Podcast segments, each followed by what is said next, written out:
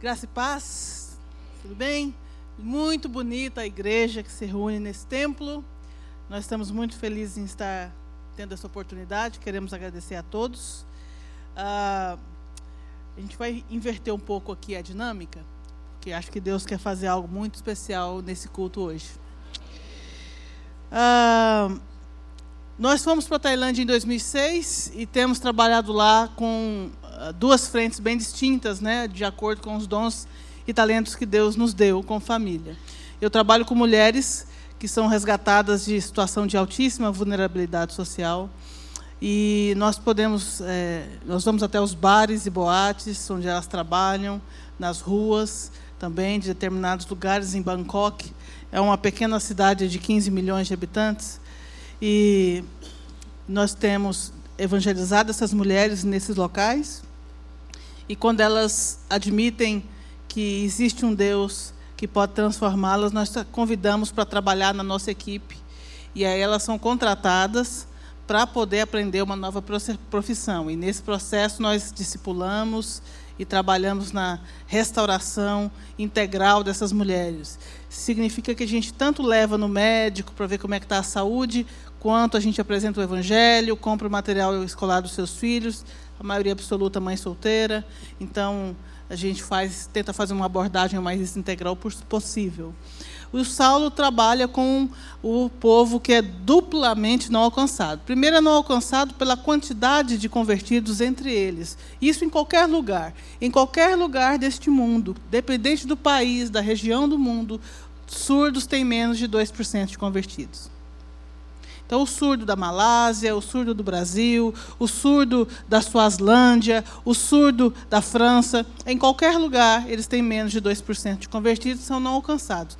Mas, no caso é, é, especificamente de um surdo que nasce num país não alcançado, como a Tailândia, que tem apenas 1,2% de cristãos, se somarmos católicos e adventistas, ele não tem referência de fé. Ele não tem uma igreja em cada esquina, ele não tem um Cristo Redentor no Rio de Janeiro, ele não tem nada, ele não tem nada que, suge que sugere o nome de Jesus para ele. Mesma coisa, um crente que vai nascer num país árabe, por exemplo, ou numa Índia. Então, esse surdo ele é duplamente não alcançado. Com todas as condições, em todos os lugares, poucos obreiros, não há Bíblia traduzida para língua de sinais né? Né, praticamente em lugar nenhum. Então, realmente é um caso duplamente não alcançado. Pela condição é, do agrupamento sociolinguístico, pela condição do, do, acesso ao Evangelho. Então, nós temos trabalhado com uma igreja lá em Bangkok, que eu falo que é, é a igreja do segundo convite. Até estou tentando convencer eles a colocar esse nome na igreja, mas eles não estão querendo me ouvir. É a igreja do segundo convite. Sabe aquela parábola que do segundo convite? Então tá bom, traz os coxos, os cegos, os aleijados, né? O primeiro convite o pessoal não quis, traz o, a turma do segundo convite. Nossa igreja tem mais ou menos ali uns 65, 70% de surdos. E eu quero desafiar o pessoal da equipe de louvor aqui a ir lá conhecer, porque o nosso dirigente do louvor é cadeirante. É surdo e cadeirante. Então tem a equipe de diáconos que sobe ele lá no púlpito, depois ele dirige o louvor em Libras, desce ele do púlpito. Então é uma graça, a igreja é uma benção muito diversa. né? Pensa numa igreja diferente. Então, lá, é, a maioria das pessoas a gente é, trabalhou num processo de tirar da rua. Moradores de rua que estão nessas condições, via de regra, porque são rejeitados, porque na cultura kármica budista, é, isso é má sorte. Então, se nasce ali na família, trouxe má sorte para a família. Então, são poucos que são rejeitados. Ah, tá bom, tá devagar. Tá certo. Eu fiz treinamento para narrar rodeio, aí é por isso.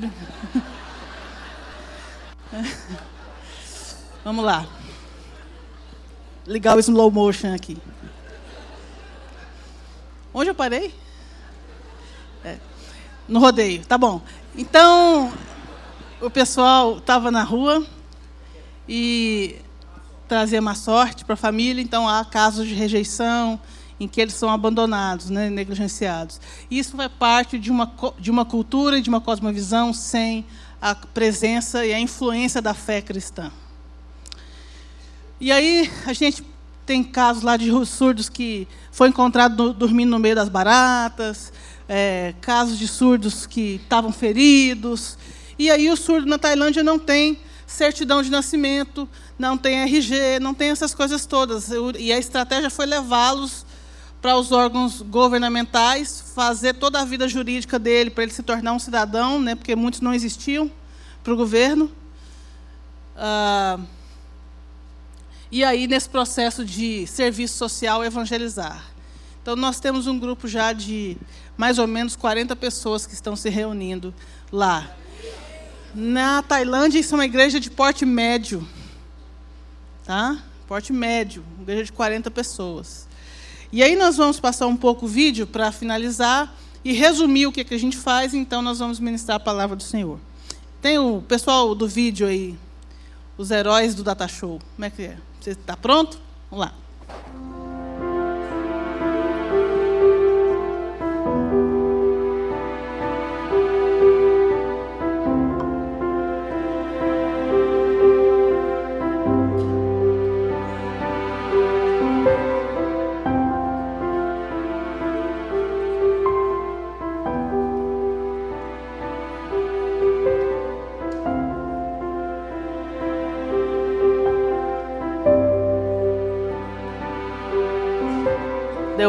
Ministério que surgiu há 15 anos e que trabalha com mulheres em risco, em alta vulnerabilidade social.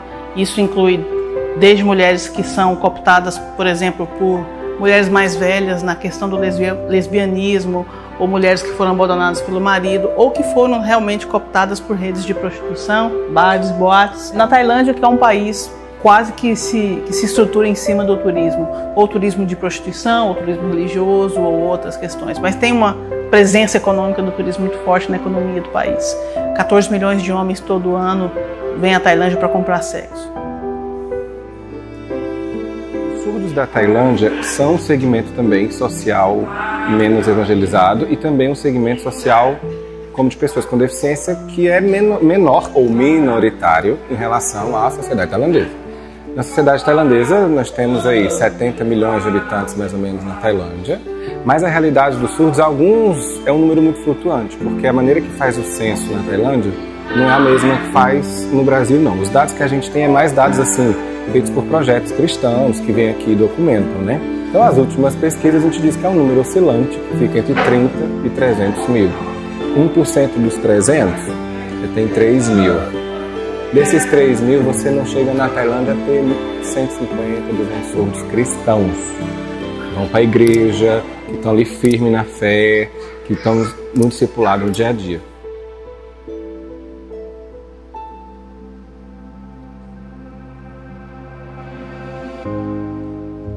Nesse processo de resgate de mulheres em vulnerabilidade e esse guarda-chuva sobre as suas famílias, ele tem trabalhado com profissionalização né? Numa segunda fase, a primeira fase é resgate, e aí a gente tem frentes, né? Nós temos uma fábrica pequena de artesanato que trabalha desde bijuteria, cartões e, outros, e outras peças. Nós vendemos e, e o recurso vai para as meninas e para a manutenção do ministério. Temos um trabalho com homens de reforma, eles estão por enquanto trabalhando internamente. A ideia é oferecer serviço para a comunidade, como um agenciamento, né? E a, e a gente está treinando eles. E, e o carro-chefe agora que nós estamos trabalhando é o nosso café escola. Ele ainda é bem limitado, ele é básico, mas a ideia é formar pessoas através de serviços em gastronomia, ou que a gente chama de food services, né? Que aí envolve atendimento, limpeza, higiene pessoal, preparação de pratos, delivery e outras coisas. Por enquanto a gente está com alguns produtos, pães, pequenas refeições, brownie, torta de maçã, manteiga de amendoim, mas a ideia é ampliar e ter um catering mesmo para atender inclusive eventos. E a Tailândia tem uma vocação para comida de rua muito forte. Né?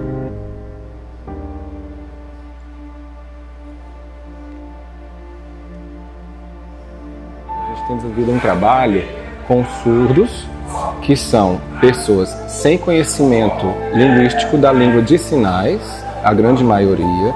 A gente tem pessoas surdas também que são situação de risco social, autismo, são desabrigados, são pobres. E a gente também tem casos de pessoas que são, têm duplo analfabetismo, analfabetismo na língua tailandesa e na língua de sinais tailandesa. Vocês estão vendo aqui, a gente está aqui na igreja hoje com vocês, Aqui a gente está começando a perceber o que hoje? O surdo ele não tem a Bíblia em língua de sinais, então ele precisa do amparo de um, de um suporte de, de mídia, ali que é uma, a parte audiovisual, uma TV, e ele tem também ali que ele está colocando hoje, ele está ensinando sobre a palavra de Deus ali, pregando.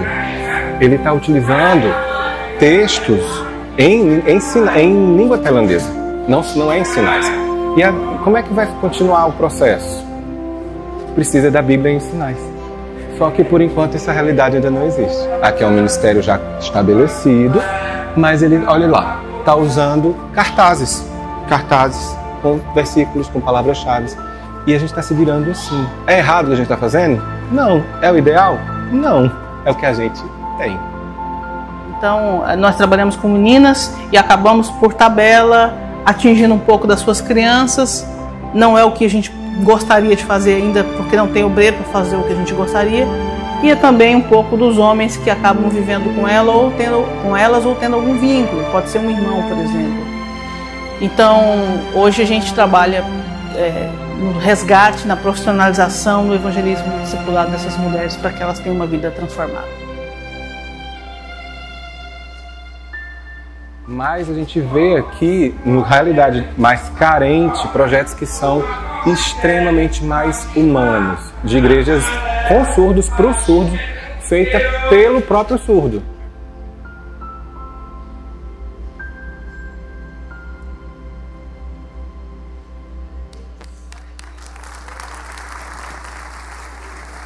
Deus seja louvado. Então, quando você puder, ore por nós na Tailândia.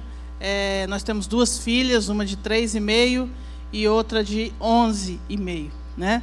É, a pequenininha foi para lá, ela nem andava, ainda estava no colo. Ela já fala inglês e tailandês além do português. A de oito anos, chegou lá com oito, está com onze hoje ela já foi dispensada do, do reforço do inglês, agora ela tem inglês nativo. Aí, quando ela fala, a gente fala assim: você pode falar mais devagar, porque a gente não está entendendo? Assim, todo humilde, né? Porque é, é difícil. Vamos abrir as nossas Bíblias, um Salmo 137. Salmo 137. Eu tenho, eu vou falar 35 minutos se o Senhor me ajudar. Salmo 137. Salmo do cativeiro um salmo que foi escrito quando o povo de Israel estava cativo na Babilônia. Está dentro do contexto, por exemplo, do profeta Obadias. Né? O profeta fala sobre esse período, né? e outros profetas também. Israel foi tomada depois de um período grande de desobediência é, em que por 49 anos eles descumpriram vários mandamentos, Deus prometeu que ia puni-los, e eles então são cativos na Babilônia. Né? Foram várias investidas, são duas investidas, na terceira eles são cativos. E esse salmo já é mais da metade para o fim do período do cativeiro. Salmo 137. Eu vou ler, os irmãos acompanham, por favor, são apenas nove versículos às margens do rio da Babilônia, dos rios da Babilônia, nós nos assentávamos e chorávamos, lembrando-nos de Sião. Nos salgueiros que lá havia, pendurávamos as nossas harpas, pois aqueles que nos leva, levaram cativos nos pediam canções, e os nossos opressores que fôssemos alegres, dizendo: Entoai-nos algum dos cânticos de Sião. Como, porém, haveríamos de entoar o canto do Senhor em terra estranha. Se eu me esquecer de ti, ó Jerusalém, que se me resseque a mão direita, que apegue-se-me a língua ao paladar, se me não lembrar de ti, se não preferir eu Jerusalém à minha maior alegria. Contra os filhos de Edom, lembra-te, Senhor, do dia de Jerusalém, pois diziam: Arrasaia, arrasaia até os fundamentos. Filha da Babilônia, que hás de ser destruída. Feliz aquele que te der o pago do mal que nos fizeste. Feliz aquele que pegar os teus filhos e esmagá-los contra a pedra. Vamos orar? Senhor, essa tua palavra vive e eficaz, poderosa para exortar, corrigir e educar na justiça. Fala, ó Deus, ao nosso coração por meio dela. Ministro, ó Deus, a tua vontade no coração do teu povo que se reúne nesse lugar. E que o teu nome seja glorificado. Fala, ó Deus, a mim. Fala, ó Deus, através de mim. Fala apesar de mim. Nós oramos em nome de Jesus. Amém. Irmãos queridos, pense num cenário complicado. Você está preso num lugar que, para onde você olha, a sua fé é ofendida. Quando nós chegamos na Tailândia, é, em todas as casas na Tailândia, todas as residências da Tailândia, tem um altar com uma imagem de Buda ou com coisas referentes ao culto budista. Todas as casas. Mas a gente também descobriu que todos os supermercados, todas as agências é, de banco, todas as concessionárias, todos os escritórios, todas as escolas, todos os lugares têm altar. No supermercado tem o kit de despacho já pronto para ser comprado. No supermercado o Estado, os feriados são feriados budistas. A cerimônia de posse são cerimônias budistas. Tudo e em todo lugar você está cercado pela idolatria.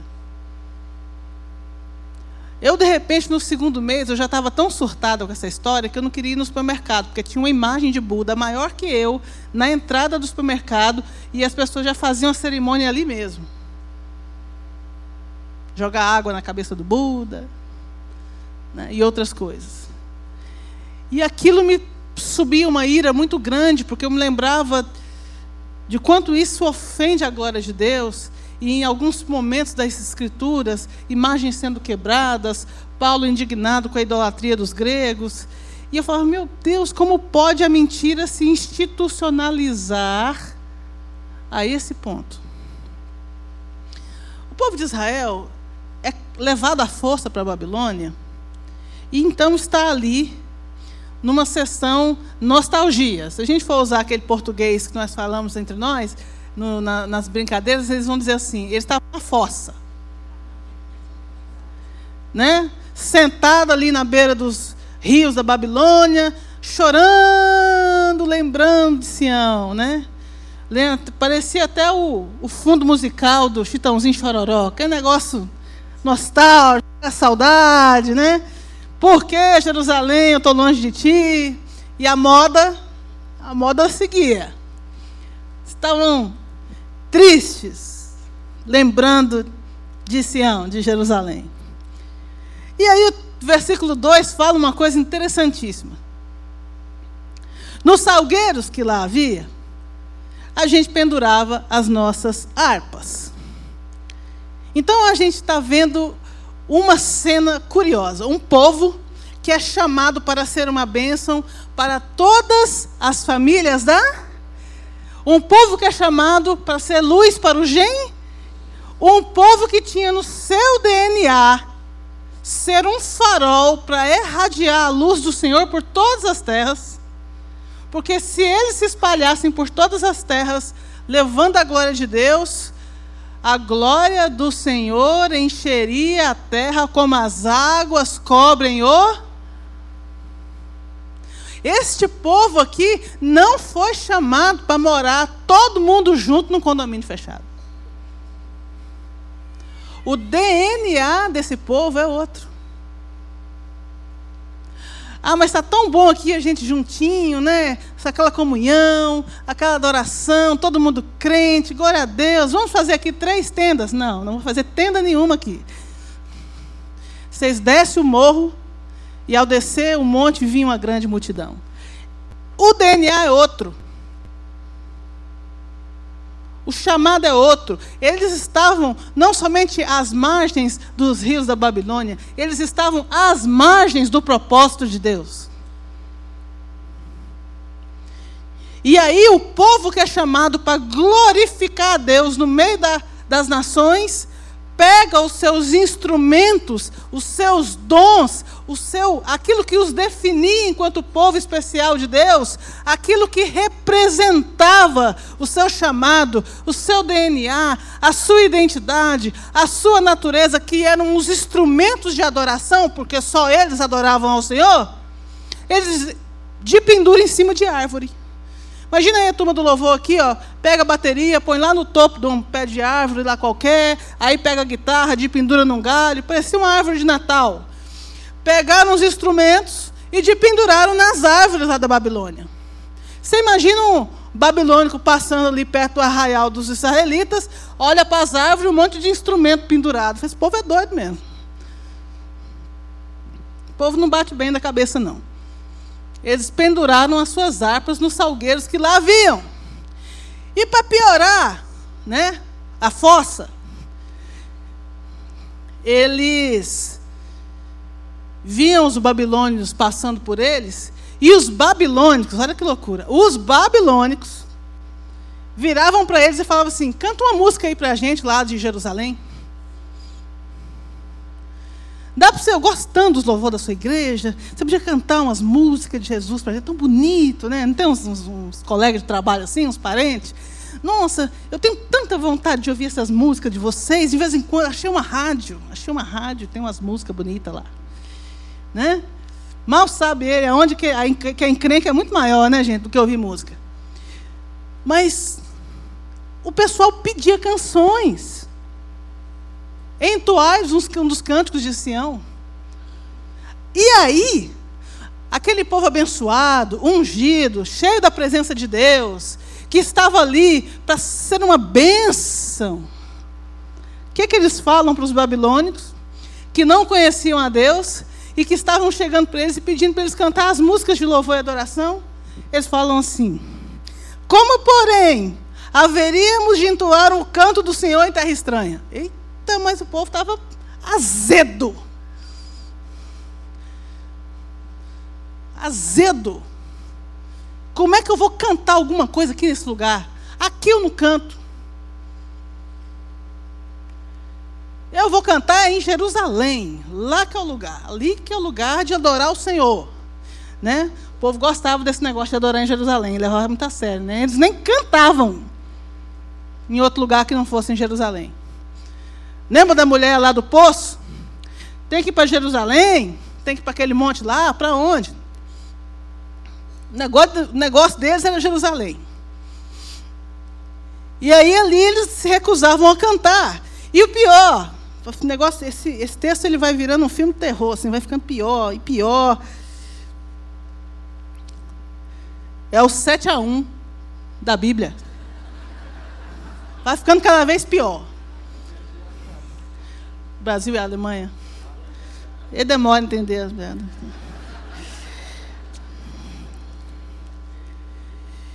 Se eu de ti me esquecer, ó Jerusalém, que se resseque a minha mão direita. Gente, que povo azedo.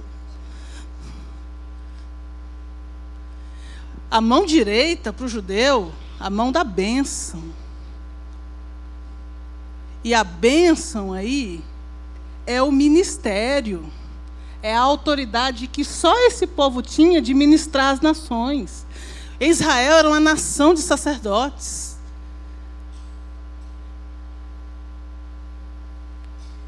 Que a minha mão seja ressequida, que a, que a possibilidade que eu tenho de ser uma bênção seja amputada.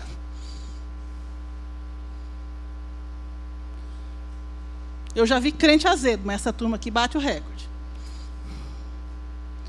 que minha língua fique presa no céu da boca. Meu Deus do céu. Tem que levar para um culto de libertação essa turma aqui, porque estavam realmente azedo. Azedo.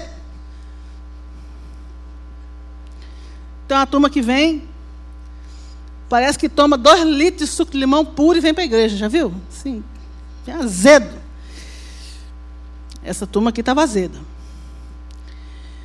se eu não preferir Jerusalém, a minha maior alegria. Que minha língua fique presa no céu da boca, se eu não preferir Jerusalém a qualquer outra coisa. A identidade desse povo, o chamado, e a cidade que representava toda essa identidade, que era Jerusalém, Jerusalém é o ícone dessa nova identidade que eles têm agora em Deus, de povo de Deus. Jerusalém é muito importante para o judeu, porque representa, porque é o símbolo dessa nova natureza deles. A grande questão é que tudo aquilo que serviria como um instrumento para abençoar, vira um fim em si mesmo. Então é interessante. Certa vez nós fomos fazer um trabalho lá em Bangkok, e aí, perto de uma das regiões de maior índice de prostituição lá, tem uma igreja. Aí o nosso líder, ingenuamente, chegou na liderança da igreja e falou assim: Nós podemos usar a estrutura da igreja durante a semana à noite para equipe, as equipes dos missionários virem, tomar um café e voltarem para continuar ministrando nos bares, nas boates? Aí a gente ouviu a seguinte resposta: Não, não pode, porque a gente não quer que essas pessoas frequentem os nossos banheiros. Então, aquilo que seria um instrumento uma ferramenta, se torna um ídolo. Né? Não, você não precisa fazer ídolo só de escultura lá com um tipo de gente. Existem ídolos que são paixões. Paixões no lugar errado. Como eu pegar a minha identidade como filha de Deus para achar que eu sou melhor que os outros para eu achar que porque aqui a gente tem uma comida maravilhosa, só a minha comida é maravilhosa. Eu não posso estar no nível do outro e comer a comida do outro, porque a minha comida é melhor. E a minha comida é melhor porque eu sou melhor. Então eu me recuso a comer a comida do outro. Ídolos secretos do coração idolatrias bem disfarçadas. Jerusalém se transformou na maior alegria. A identidade se transformou num orgulho separatista. Eu não vou me misturar. Eles não podem frequentar nossos banheiros. Nós não estamos nesse nível. Eu não vou cantar para eles eu não vou ministrar para eles, eu não quero eles perto de mim, eu estou em outra, eu não me misturo. E eu estou aqui entre eles lembrando da minha terra. Então a gente vê toda uma nação de sacerdotes, sacerdotes cujo DNA, cuja identidade, cuja obra que Deus fez neles, tudo isso ser posto de lado pela vaidade, pela soberba, pelo orgulho, de querer não se espalhar. A Babilônia, que tanto eles rejeitavam, já tinha tomado o coração deles. Sabe o que é o projeto babilônico? É a gente não se espalhar, a gente ficar juntinho, a gente fazer o nosso nome célebre, construindo torres que chegam até o céu. Babel. E ali era a Babilônia. E o coração deles, externamente, rejeitava todo esse cenário, mas já estava completamente tomado no coração a terra da idolatria. A, o coração deles era uma Babilônia. E eles rejeitando a Babilônia externa. E esse é o laço do inimigo que muitas vezes nos toma. Nós não queremos a impiedade do mundo, mas os valores do mundo estão em nós. A gente só quer saber daquilo que importa ao mundo: poder, dinheiro, status. Aquilo que eles rejeitavam, eles eram. Eles se perderam. Eles estavam juntos na comunidade, Eles se sentiam israelenses, eles tinham título de judeu na testa, mas o coração deles estava longe do Senhor. E é por isso que o Senhor, no movimento profético, vai dizer: vocês se reúnem no meu nome, mas eu não estou no meio de vocês, o culto de vocês me dá ânsia.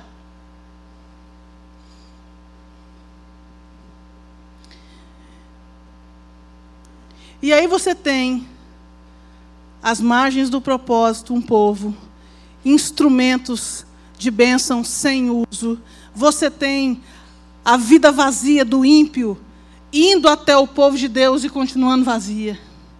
Canta, canta canção aí para a gente, deixa a gente ouvir sobre esse seu Deus. A gente tem o povo de Deus amaldiçoando aqueles a quem eles deveriam abençoar. E aí eu me lembro de Pedro, em Atos 10. Com aquele lençol, com répteis e outros bichos que a cultura judaica amaldiçoava. E aí Pedro fala: Eu não como isso, eu não vou chegar perto disso. Deus diz para ele: Não amaldiçoe o que Deus abençoou. Ele vai na casa de Cornélio e aquela casa inteira é salva. E talvez para irritação de Pedro, todos são batizados com o Espírito Santo. Aí ele deve ter ficado doido, não é possível. Jonas ficou indignado, porque a cidade de Nínive se converte inteira. Você vê como é, às vezes, o nosso coração. Às vezes nós olhamos para alguns agrupamentos de povos que são violentos, que nos perseguem, que nos matam, que nos maltratam. E a gente não percebe que às vezes cultivamos ódio no nosso coração, rancor no nosso coração. E Deus abençoou aqueles que nós amaldiçoamos. Aí você vai, desembarca no aeroporto de Suvanabhumi. Olha o nome, Suvanabhumi. E você vai ver postes ídolos e altares a cada três metros. Fala, Senhor, tem misericórdia desse povo. Como é que o Senhor me trouxe para cá?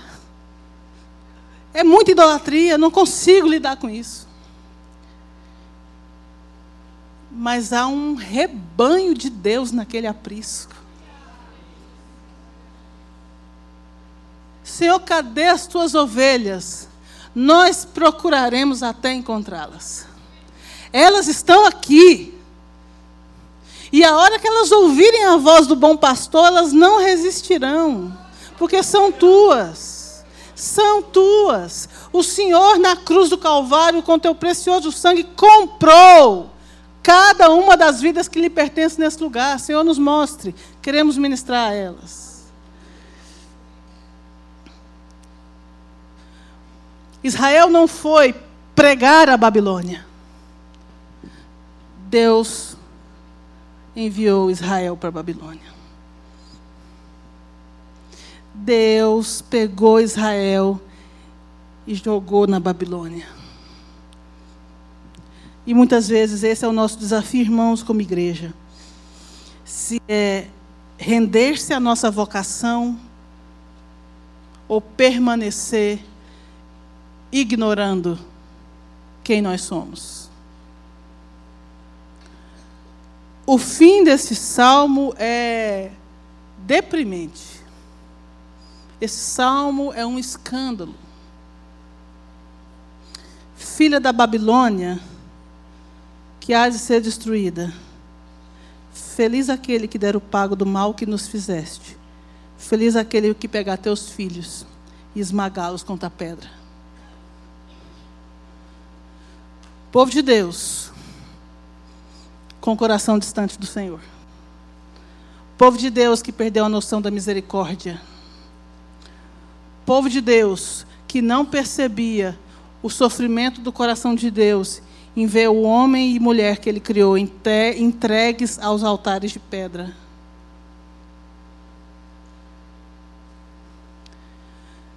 Não dá para manter o nosso coração distante do Senhor e com os nossos lábios nós adorarmos. não dá para nós olharmos para esse mundo sem Deus e comemorarmos que nós já fomos libertos dele. E ponto final. Isso não é louvor. Isso é falta de misericórdia. Nós devemos olhar para as nações da terra e jamais esquecer que somos chamados para ser uma bênção. Uma bênção é o nosso DNA. Nós nos reunimos para isso. Nós temos essa identidade por causa disso. A igreja, esta igreja, a igreja de Deus, do povo de Deus, ela não tem uma missão. A igreja é uma missão. Nós somos o povo com quem Deus conta. Deus não vai usar outros para que se apresente. Ele conta comigo e com você.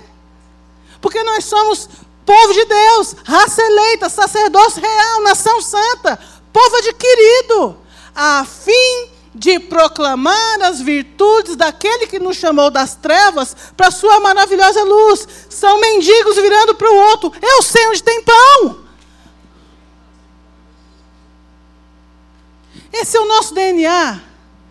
Não dependure as suas harpas. Se você conserta carro, use isso para a glória de Deus. Se você é bom em matemática, use isso para a glória de Deus. Se você cozinha bem, use isso para a glória de Deus. Seus talentos estão sobre as árvores ou à disposição do Senhor? Seus dons, sua inteligência, sua juventude, a sabedoria que só a velhice traz, estão à disposição do Senhor ou jogados num canto sem uso. Deus é, chamou a mim ao Saulo especificamente, nossas filhas, para viver no Sudeste Asiático. Por enquanto, nós não servimos a Tailândia, nós não servimos o Sudeste Asiático, nós servimos ao Senhor. Se Ele quiser nos mandar para outro lugar, amém. Paz no coração, sem crise, não vamos ficar na fossa, né? porque nós servimos ao Senhor. Mas hoje a gente está lá,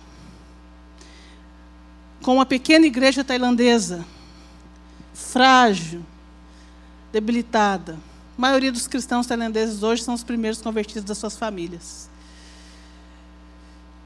As famílias consideram uma desonra abandonar o budismo. Eles são budistas há 800 anos. Tem um ditado lá que diz que ser tailandês é ser budista. Largar o budismo é comprometer a sua relação com a sua família, a sua identidade de tailandês. Fé cristã lá é coisa de gringo.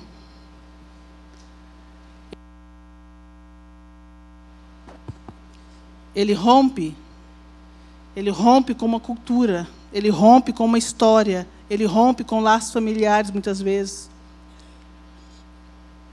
Seguir Jesus na Tailândia custa muito.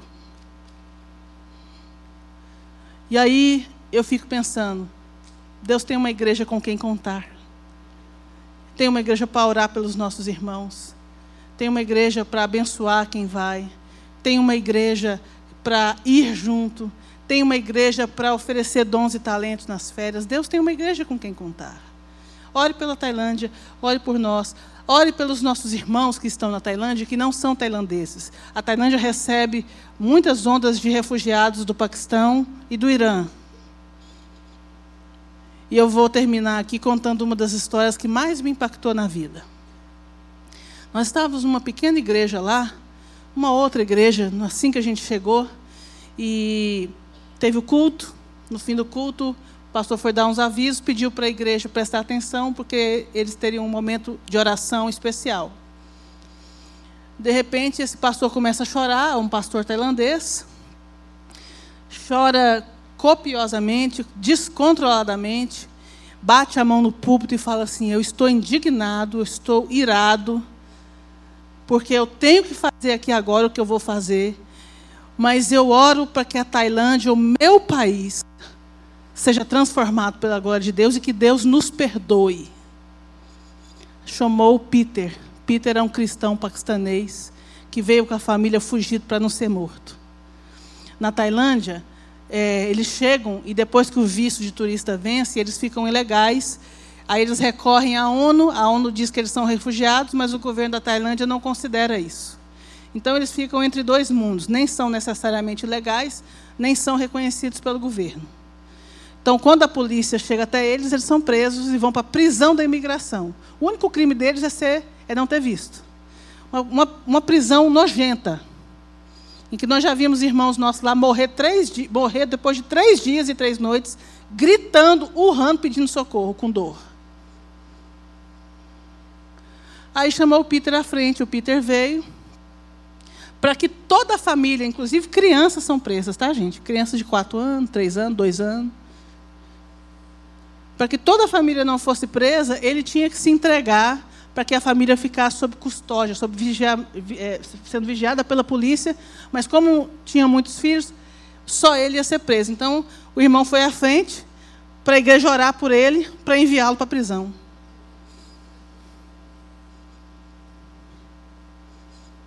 E o pastor não sabia nem o que fazer. Tailandês, indignado. E eu nunca imaginei que eu ia orar por uma coisa dessa. Que Deus livrasse nosso irmão da morte na prisão. Que Deus ajudasse a sua família a conseguir dinheiro para sustentar com as crianças. A esposa tinha uma costela quebrada, não podia ir no médico para não ser presa. Escondida em casa. Três filhos. E a gente ali orando. E aí eu fico pensando, irmãos, meu Deus, a igreja brasileira parece que está vivendo na Disney. Não está entendendo o que acontece com irmãos nossos. Que porque professam o nome, o mesmo nome que nós cantamos aqui. Chegam a morrer. A míngua na prisão. Você nunca ter feito mal para um passarinho.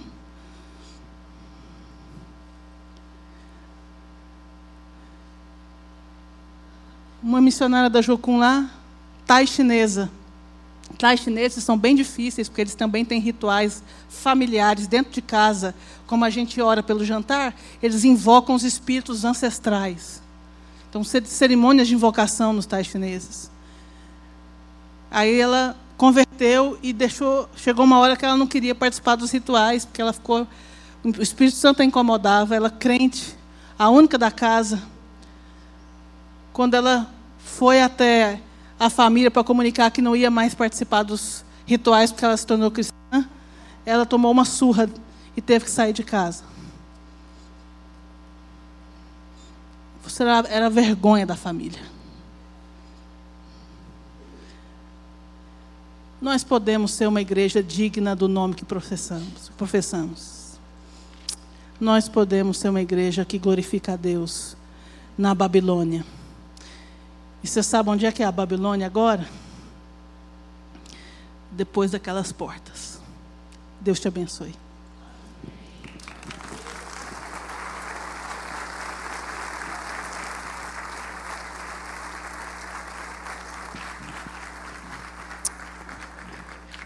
Aleluia. Creio que precisemos orar. Amém? Queria te convidar a fechar os teus olhos a falar com o Senhor diante daquilo que que você foi ministrado essa manhã. Queria convidar o pessoal da adoração. Há muito o que fazer. Há muito a ser feito. Há muito o que fazer. No mundo espalhado pelo mundo, como você ouviu, situações tão específicas. E Deus nos chamou para isso. Nós somos fomos chamados para cumprir essa missão, a missão que é de Deus, para resgatar o homem, o homem que ele criou, o homem que se perdeu e assim ele respeitou mas o homem pelo qual Cristo morreu e se entregou.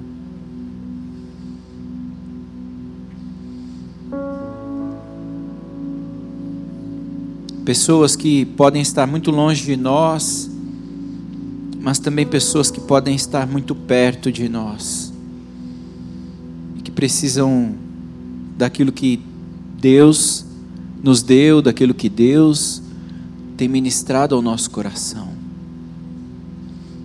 Como vai o teu coração? Como vai a tua vida diante do propósito de Deus? Diante daquilo que Deus confiou em tuas mãos. Creio que seja uma manhã de restauração, restauração de chamados, restauração de propósitos, alinhamento de propósitos. Queria que você orasse nesse sentido. Queria que você se entregasse e se apresentasse diante do Senhor nesse sentido. Quem é você? Por que você existe? Para o que você existe?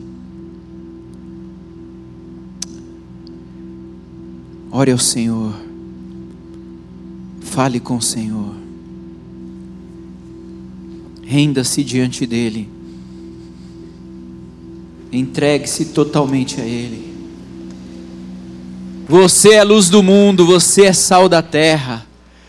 Vá dessa porta para fora, cumprindo, se apropriando desse propósito. Inclusive vocês, crianças que estão assistindo, que estão no culto hoje conosco, vocês são sal da terra, são luz do mundo.